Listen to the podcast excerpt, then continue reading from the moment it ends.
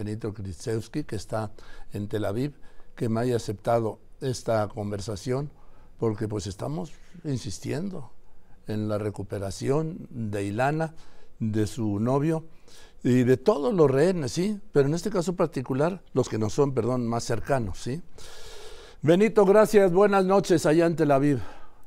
Joaquín, muy buenas noches. Muy agradecido por haberme hecho la invitación. No, Benito, eh, es que le decía a tu hijo el otro día, ¿cómo pueden vivir teniendo a una hija secuestrada por un grupo terrorista desde el día 7 de octubre? ¿Cómo se puede vivir? Dímelo, porque no me lo puedo imaginar. Mire, la verdad es muy difícil el no escucharla, el no poderla abrazar. Eh, lo que nosotros hacemos, tanto mi hija Dalit, que es la que me apoya mucho aquí, es, hicimos, eh, nuestra cabeza está de un lado y nuestro corazón está del otro lado, para evitar precisamente que choquen las dos situaciones, entonces creo que sufrimos más. El no saber dónde está, el no saber cómo está, el no saber quiénes se la llevaron, por qué se la llevaron, para qué se la llevaron, Benito.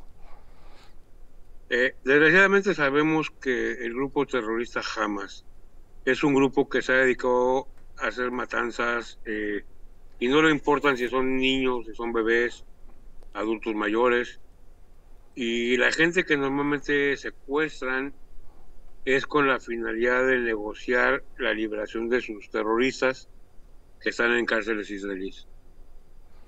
Sí, yo he insistido en que eh, la parte más, claro, la muerte es la muerte, sin duda, lo peor, pero dentro de lo peor está este tema del secuestro de inocentes y, repito, y su destino. Sí, es muy, es muy difícil, pero tenemos la conciencia de que mientras no escuchemos lo malo y tampoco tengamos, digamos, lo bueno, nos da la sensación, nos da la esperanza de que nuestras gentes están con vida.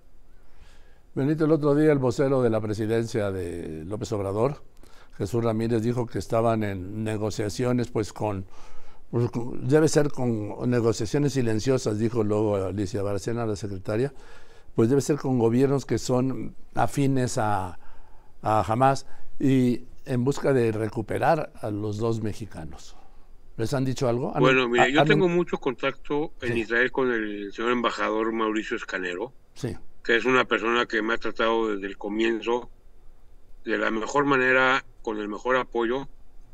Y hay información que desgraciadamente es información gubernamental entre países, diplomática, y no nos informan para no entorpecer las eh, investigaciones o no entorpecer la liberación de, nuestras, de nuestros seres queridos. Sí, eso lo entiendo, por eso señalaba yo el otro día aquí mismo, la semana pasada, cuando hizo esta declaración eh, Jesús Ramírez, que eran negociaciones silenciosas, tienen que ser totalmente silenciosas, secretas, porque lo que está en juego es la vida de decenas, de centenares de personas, pero en este caso estamos hablando de tu hija. Sí, mire, eh, la lucha es, digamos, es familiar, es personal, por la liberación del de mi hija y, de su, y de su novio, sí. pero también a la vez nos ha unido para luchar por nuestros hijos y luchar por toda la gente que está desgraciadamente en la situación de mi hija. Eh, ¿De qué forma lo están haciendo allí, Benito? Tenemos, inclusive hacemos manifestaciones, hacemos peticiones al gobierno, eh, ha habido reuniones con el presidente de Israel y de alguna manera estamos haciéndonos notar la gente que estamos solicitando la liberación de, nuestros seres queridos. ¿El gobierno de Israel está haciendo algo o puede hacer algo? El gobierno de Israel está tomando sus, medidas, puesto que no quieren, por lo que tengo entendido, no quieren perjudicar a, los ciudadanos israelíes eh, secuestrados. Entonces están tomando sus, sus medidas que hasta el momento nadie las conocemos. Por los mismos motivos, ¿no? Exactamente, motivos de seguridad. Cuando se reúnen en casa, ¿cómo llevan esto, Benito? ¿En casa? Sí. La llevamos un poco difícil, es casi imposible comer como se debe. dormir como se debe. Pero como les mencioné anteriormente, si mantengo yo la cabeza o mantenemos la cabeza de un lado y el corazón del otro lado, tenemos la capacidad para pensar lo que estamos haciendo y no permitir que choque y nos eh, llegue a provocar un cierto desmoronamiento de, nosotros mismos. Dígame, eh, me contaba su, su hijo, el hermano de Lana, que eh, aquel día, el 7 de octubre, que el 6, que la noche del viernes 6 habían comunicado por WhatsApp o por mensaje, eh, de algún modo, y que al día siguiente ya, ya no la pudo, lo, ya no tuvo respuesta. Exacto, yo tuve la, digamos que se puede decir la fortuna, o yo tuve comunicación con ella a las siete y media de la mañana. ¿Del sábado? Me, del mismo sábado. Me explicó que esta situación estaba muy mal en el lugar, y a las nueve, más o menos a las nueve y veinte, nueve y media de la mañana, se perdió el contacto con vía telefónica y vía WhatsApp, se perdió todo. En fin, Benito, primero le aprecio que haya tenido el tiempo para contestarme y pues seguiremos hablando y seguiremos buscando.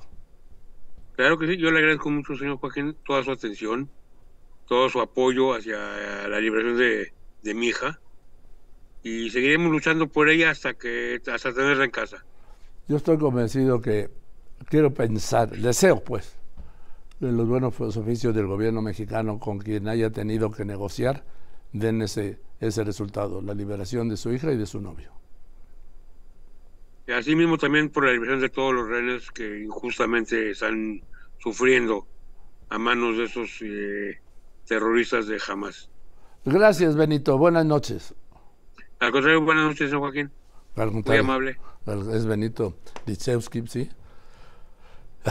Papá de esta joven secuestrada mexicana, el de su novio, y repito, de lo que el gobierno de México, según reveló Jesús Ramírez, el vocero del presidente, está negociando, están en, en negociaciones silenciosas, como deben ser en este caso, en busca de rescatarlo.